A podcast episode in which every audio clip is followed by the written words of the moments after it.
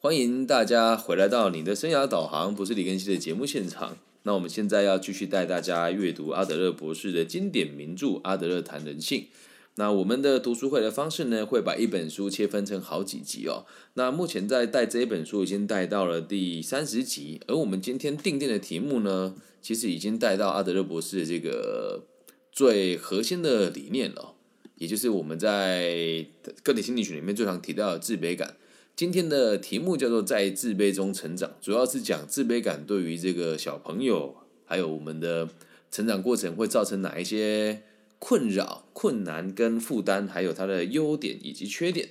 那我们就开始今天的读书会的内容吧。和生活条件和生活条件处于比较优势的小孩相比，处于劣势的小朋友对于生命人群的观点必定截然不同。这样说其实大家很容易理解嘛。那天生身体就有缺陷的孩子们，由于小小年纪就必须得和生命搏斗。因此，他们的社会意识会提早被扼杀。那这边为什么呃会讲提早被扼杀啊？就像我小时候是一个很容易生病，然后比一般小朋友还要瘦弱的孩子，我就会有一种感觉是我不想要去关心其他人，我只想要黏在我的爸爸妈妈身边。这就是缺乏社会意识的一种基础认知哦。那如果身体有缺陷的孩子，心里通常都只有他自己，只在乎自己在别人眼中的形象，也不会积极的融入人群。而身体缺陷的这件事情，还有这个经济重担都是一样的，可能会造成他们额外的压力，并且对外界产生敌意。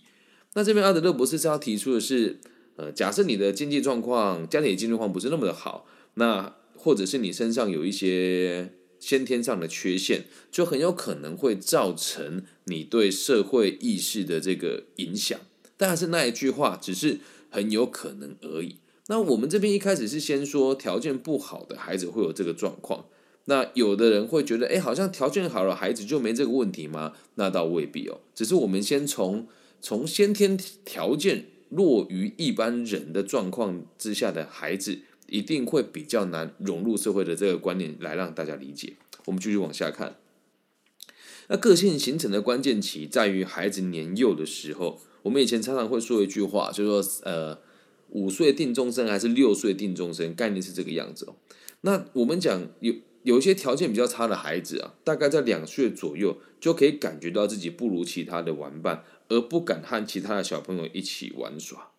在生活条件比较困难的这样子的小朋友的世界当中，会觉得自己被世界遗忘了，看起来经常是一副在迫切等待的模样。请大家不要忘记哦，孩子属于弱势的族群，他们的起居完全都得依赖别人，爸爸妈妈、老师或者是兄长。如果家庭本身不具备某种程度的社会意识，孩子也无法独立生活。那什么叫做？家庭本身不具备某种程度的社会意识呢，也就是这个家庭里面的每一个人都得对社会有这个贡献，还有认同感，并且能够理解自己在这个社会的价值。如果这个家庭的成员没有这样子的社会意识，那孩子以后是很难独立生活的。只要看到小朋友脆弱无助的模样，我们就会知道，孩子一开始都是在深深的自卑感中成长。啊，在这边我们先暂停一下。我们前面讲的是身体有缺陷的人，还有这个家庭经济状况不如其他人的孩子。那我们现在阿德勒博士又回归到根本，他说不管怎么样，只要你是小孩，你就都会有自卑的感受。为什么呢？因为小朋友随着他年纪越来越大，从零岁到两岁、三岁的时候，他会发现要独自面对生活的挑战是不可能的事情。因为以前不知道什么叫生存嘛，长大之后要生存啊，我的这个奶粉怎么泡啦？我要吃什么饭？我上学要有人接送啊。那这时候自卑感就成为了动力，是每一个孩子奋斗的起点。那自卑感就会开始帮助小朋友在生命中努力找到平静与安全感，帮助孩子确立人生的目标，引领他们前进。所以，请大家不要这么的把自卑感的这件事情看得好像很。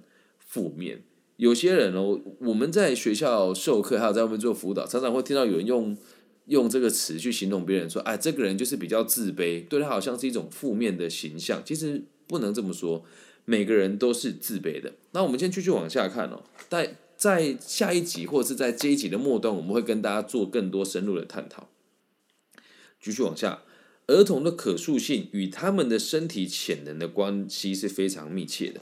这种可可塑性会因为两种因素而瓦解。啊，那可塑性这个词我就不再多做解释，就他们未来的发展是无可限量的。第一种，当他的自卑自卑感被夸大、被强化，却没有得到适当的疏导；而第二种，则与他们的行动目标有关。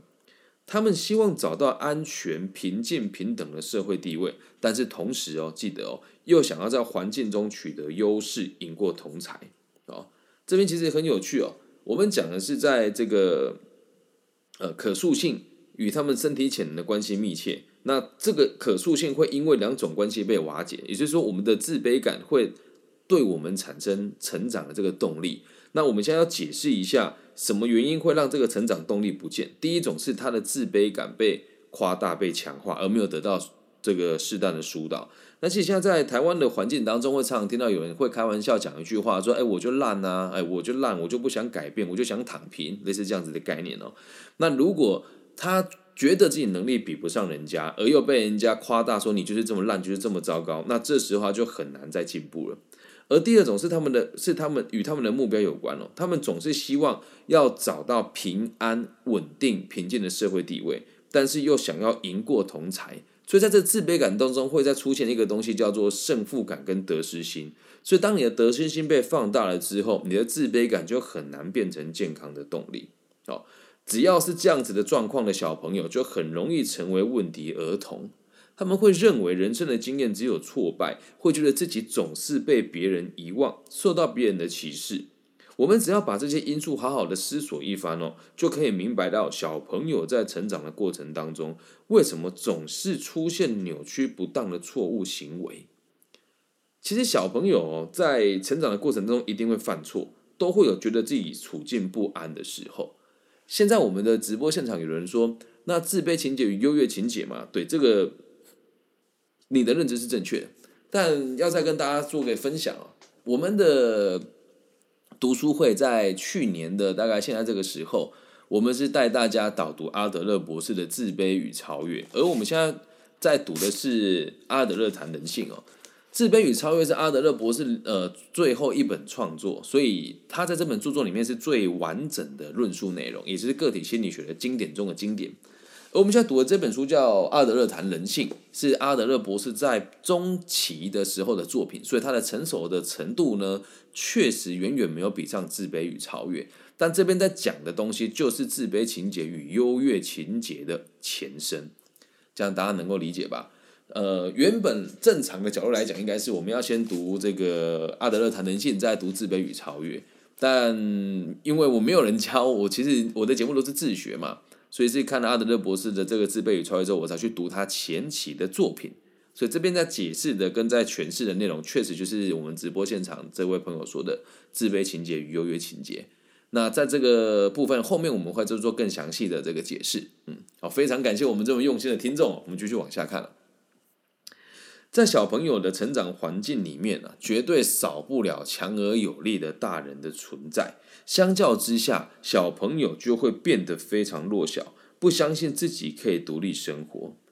即使他身边的大人认为有些小事他们是做得来，不至于会出错或者是笨手笨脚，但他们自己也不相信自己办得到。其实很多家长在带孩子会有一个错误的行为，是你会给他过度的保护嘛？而我们教养孩子的问题，通常就出在这个地方。假设我们要求孩子做的能做的事情超出他们的能力，他们就会觉得自己很没用。有些大人很过分哦，他甚至还会故意让孩子觉得自己很渺小、一无是处。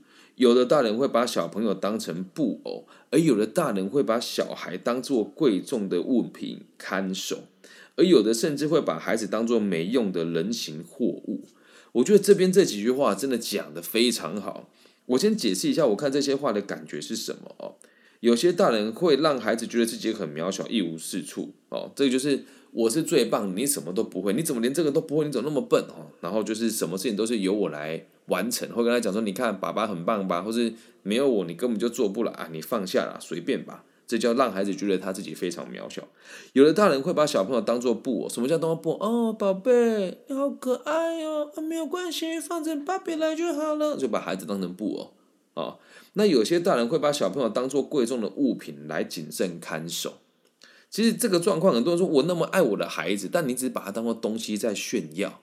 你很认真的找保护他、维护他，也是希望别人看得起你而已。这种父母很多。哦。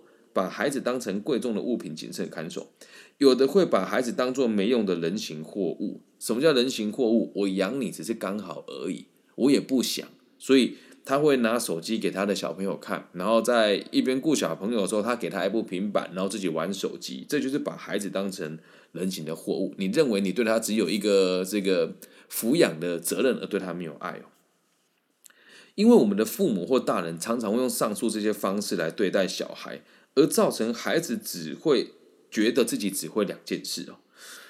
其实我在看这个东西，回想到我小时候，我的爸爸妈妈不会这么对我，但我很多亲戚会这么对待他的小朋友，跟这么对待我，所以造成孩子只会觉得自己只会两件事。第一件事情是逗大人开心，又或者是惹大人生气，他会认为我就只会做这两件事情。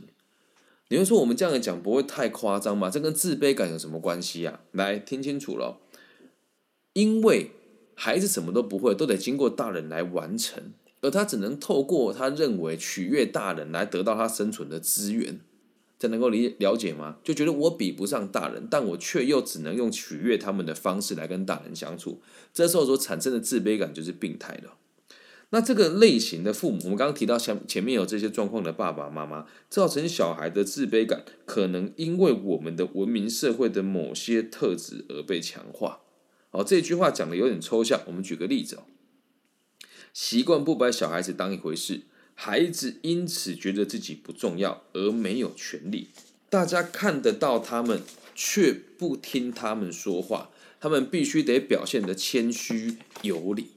我们都会呃，在这个闽南方言里面有一句话叫做“小朋友有耳朵没有嘴巴”，就是要他听就好了。那也就会导导导导致说，孩子都会试着用取悦爸爸妈妈的方式来让自己取得生存的空间，而不是用正确的方式来让自己可以被别人看见，或是得到自己想要的结果。那你说这个是孩子的错还是爸爸妈妈的错呢？我只能说，这不能讲是孩子还是爸妈的错，我只能说那是上一代教育的错。这就是为什么我们要推广个体心理学的原因。我们这一集的名称哦，叫做在自卑中成长。那我们现在讲的是孩子在自卑当中这样子慢慢成长遇到的问题有哪一些？那请大家不要认为说自卑是负面的词，因为我们每个人都是在不够好的状况之下，在还没有办法独立生活的状况之下。来到这个世界，然后被你的爸爸妈妈或者是重要他人抚养到你长大，因此这个抚养你的人，他本来就比你好很多，所以你觉得自己比不上他也都很正常。只是在现在的教育环境跟社会氛围底下，通常孩子会得到的就是这样子的教育方式哦。等下后面会再举一些实际的案例啊，我们继续往下看小孩在成长的过程中，普遍害怕被嘲笑。然而，嘲讽小孩子的行为，阿德勒博士讲严重哦。他说这叫形同犯罪，这对他们的心灵来说影响深远。当他们长大以后，这些嘲讽你的声音会时不时的出现，慢慢成为一种习惯和行动。一个小时候常常被别人嘲讽的人呢，会摆脱不掉被嘲笑的恐惧。不把小孩当一回事的，还有另外一种情形哦，习惯跟小孩子说一些非常明显的谎言，结果造成孩子自己对身心的环境起的疑心哦，认为不用严肃且真实的来看待自己的生命所以说，我们现在直播现场，小蔡同学也说到，后面的理解，其实父母也是不知道如何教导，这样真的。我们越大越会知道，不能怪自己的父母亲，因为他们以前就是这么长大的。那回到书里面，他说，呃，让孩子无法认真看待他的这个人生哦。这里我等下我举一个例子哦。书里面的案例是这样，他说有些小孩子会认为学校是父母的一个玩笑，不值得认真对待，所以他们常常在学校里面会莫名其妙的笑出来。这样子讲大家没什么感觉，我讲一个真实的状况给大家听哦。这是我在某一个少年监狱的时候授课发生的事情。因为诶，这个在少年监狱里面进修的同学已经十八诶十七岁多一点点，然后他十四岁的时候就跟他的女朋友，而他的女朋友是他爸爸再娶的外籍新娘，生了一个孩子。然后当时我在监狱授课完之后，我要离开了嘛。那一般像一般老师，我们这样子老师去监狱授课，只要下了课，通常就是马上回家，因为。这也是传统认知啊，很多人都说监狱这个地方晦气啊，但我不认为啊，毕竟我们小时候也是对这个地方不陌生嘛，所以我就在现场的会客室待了一下。他的会客室是开放的，大家如果有机会想要了解台湾的监狱的会客系统的话，可以直接上网 Google 一下，或者有机会如果想想听你们在做一起，我再跟大家分享，因为我们听众遍布在全世界嘛。然后我在那个后厅室在等，我就观察每一个人呐，然后他的爸爸妈妈、男女朋友来看他的时候状况是什么，我就看那个小朋友站在那个地方，然后就那个监狱那边有一只黄色的小猫，然后这只小猫因为也很温驯嘛，我就看到这个孩子就过去哦，然后摸摸它之后就很用力掐住那个猫的脖子，这样一直这样摇晃它。那我去制止他了，我说小朋友这样子伤害猫咪是不对的哟。然后他讲说会吗？我爸爸妈妈都这个样子啊。然后他就很兴奋一直弄，然后他还看到我看到那只猫说已经快，他已经快受不了。小朋友抓他力气还蛮大的嘛。然后那只猫咪就是已经一直，他没有攻击他，就是已经一直挣脱，然后很不舒服。然后我就跟他很严厉的跟他讲说，那猫咪死掉了怎么办？它会变成小天使，它会很难过诶。他就把它松开了。然后松开了之后，那一只猫就跑掉，一溜烟跑掉。然后跑到之后，孩子竟然笑得很开心。我说：“你刚刚对待这个猫咪，它已经很不舒服了。你觉得这件事情很有趣吗？”然后他的回答是：“对啊，我我爸爸妈妈有时候打我，打到我快要死掉，他们也觉得很有趣啊。”天哪，我的心真的在淌血。而当下，你觉得我能介入吗？很难。因为当我要跟他在说话的时候，他的爷爷奶奶就过来了，然后跟我说：“我们家的孩子我们自己教就好，你能拿他怎么样？”而在这个案例当中，你会发现，如果你一直把你的孩子当做玩笑，或者是你欺负他，没有给他正确的这种尊重跟给予的话，他以后去幼儿园或幼稚园或是小学，在跟别人相处的时候，就很有可能出现这种离奇的行为。记住一件事哦，在正常人，就是我们讲符合社会需求跟有社会意识的人面前，他们这样叫做不正常的行为。但是不好意思，在他的家庭当中，他的这个行为叫做正常发挥，因为他的爸爸妈妈跟爷爷奶奶都有这样子的状况。那在举书里面另外一个经典的案例哦，呃，书里面刚刚举的状况，我举一个实际案例给大家听哦，呃。你小时候如果有常常被嘲讽的话，或者被讥笑，你自己就会很害怕这种被讥笑的感觉。我看这段的时候，我在回想，我小时候很常被别人讥笑，呃，因为跳芭蕾舞嘛。如果你常听我的节目，就知道我小时候是跳芭蕾舞的。然后我姐姐很优秀，所以大家都会觉得我比不上我姐姐，然后会说我跳芭蕾舞是人妖，是娘娘腔，是不男不女。然后久而久之，我就习惯变成一个开心果。其实刚刚在看这段，我自己感觉有点不舒服的原因，是因为我我好像在检视我自己的生活。我必须得说，我的爸爸妈妈对我的教育都是没有太大的问题的哦。最起码我爸爸对我很严格，我妈妈很爱我，所以我没有被嘲讽的这件事。可是你要知道一件事情哦，呃，我们书里面讲说，孩子在成长的过程遇到这些状况都会有冲击嘛。而我是到了学校之后，就很常被人家。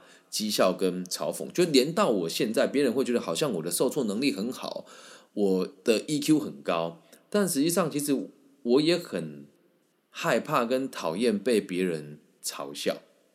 只是现在我的做法是，我用呃高度的社会兴趣来应对每一个对我质疑跟嘲笑的这个心态。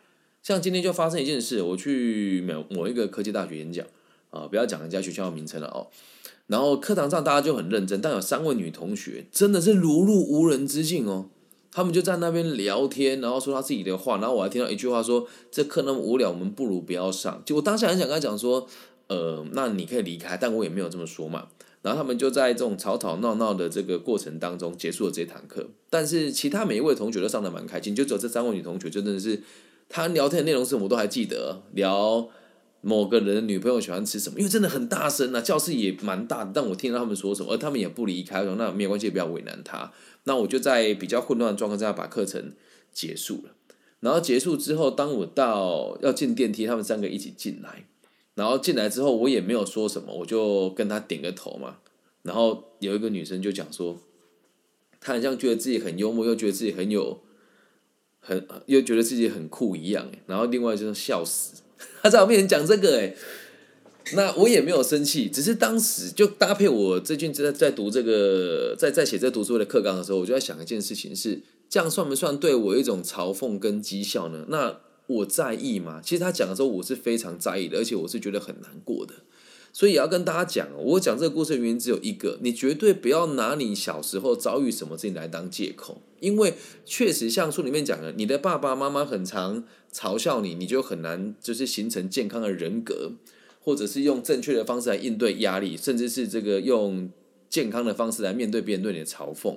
但是还是那一句话，过去会决定你现在的样貌，但是不会决定你未来的样子，懂吗？我在做这一节时候，一直一直想跟大家讲这一点，因为如果我今天做到这边没有做做这个说明的话，大家都会认为坏的爸爸妈妈导致小朋友的未来无可这个无可避免的毁灭。那就是无可追要的事情，其实不是哦，不是这个样子的，只是要让大家理解，孩子很脆弱，所以需要大家的关怀。不管你做的再好，他都会有健康，他都会有正常的自卑感。所以，如果能够好好解决他的自卑感的话，那他就会变成是有能力承担压力，然后慢慢成长。那如果他没有健康的自卑感，就会无无尽无边的否定自己。就像现场的 Jacky 同学跟我说，目的论与决定论的意思，对，就是要讲的就是这个啊。但是我们在读一本书的时候，读到这边，如果就把书盖起来，就会认为过去可以决定现在，其实不是。我们只是要去理解过去的事情导致我们现在成为什么样吗？我知道原因了以后，我要找到一个新的目标来重新解释过去的事情，就可以解决所有的问题。这样能够理解吗？啊，所以以上就是这一集全部的内容喽。希望大家喜欢，也希望大家理解。每一个孩子都是在自卑当中慢慢成长的，包含你我也一样。而在我们达到所谓的终极目标、优越目标以前，每个人都是自卑的。最后也要跟大家提醒一件事情，就是因为对自己有要求，然后有目标，所以我们才会觉得自己不够好。正因为觉得自己不够好，我们才会进步。如果你已经不自卑了，觉得是百分之百完美的人，你认为你是这个世界上最棒的人的时候，这时候你的自卑感消失了，你就变得不健康了，懂吗？我是最棒的，我是最完美的，所以你不会再精进，不会再进步了，所以也蛮玄妙的吧？在这个自卑感的逻辑当中，让大家理理解了。所以这一集主要内容就是要希望大家能够善待你的孩子，善待你的晚辈，善待你家中年幼的家庭成员啊，不要用嘲讽、欺负，或是觉得。恶整他的方式，这一点我真的也要检讨，因为我也是第一次当爸爸，孩子现在四岁了。那以前我也都会这样去欺负他、玩他，觉得自己很有趣啊，说你就是小胖啊，你要怎么想，你就是猪啊。以前会觉得这是很有趣的事情，但随着我接触个体心理学，还有孩子越来越大，我也在做改变。那如果你是爸爸妈妈，和我一样，也曾经用不对的方式或是不够好的方式教育他，我必须得说，你已经做得很好了，因为你有自觉，发现自己做的不好，就是一切的开始了。那你要勇于面对自己的错误，我们才有办法教育出更好的下一代。也谢谢各位直播现场的朋友的回馈，有人说被疗愈了，有人说非常的同意。如果大家喜欢的话，可以帮我分享、按赞加订阅我的频道。那我的频道的这个内容主要讲述是个体心理学，然后生涯规划，还有一些管理学的基础认知。那如果你对我的认识不是那么深的话呢，希望大家可以上网 Google 一下我的名字，我叫李更新，木子李，甲乙丙丁戊己更新的更，然后王羲之的羲。大陆地区的朋友呢，你可以加入我的微信，我的微信号是 B 五幺五二零零幺，只要你们有发讯息给我，我都会回复的。那假设你们有想要找我做演讲，或者个人的咨询，或者企业的管顾呢，也都可以透过各个不同的社群平台找我，包含 Facebook、Instagram、KK Bus、Mr. Bus，然后 YouTube、网易云私讯我我都会回复大家，好吗？那如果大家也喜欢这个系列的话，可以在我的频道跟我说，在我的各个不同的这个社交平台、社群平台告诉我，我会继续带大家完成这一本经典经典著作的导读。好，那最后的最后就不啰嗦了。如果你也觉得这个节目很棒，在节目结束之后，不管你是看直播、听声播，或者是这个 podcast。听完之后，找一个让你舒服的角落，祝福全世界在听我们这个节目的每一个朋友都可以平安、健康、顺心，包含你，包含我。那希望我们节目的存在可以给这个社会更多安定且稳定的可能性。我爱你们，拜拜。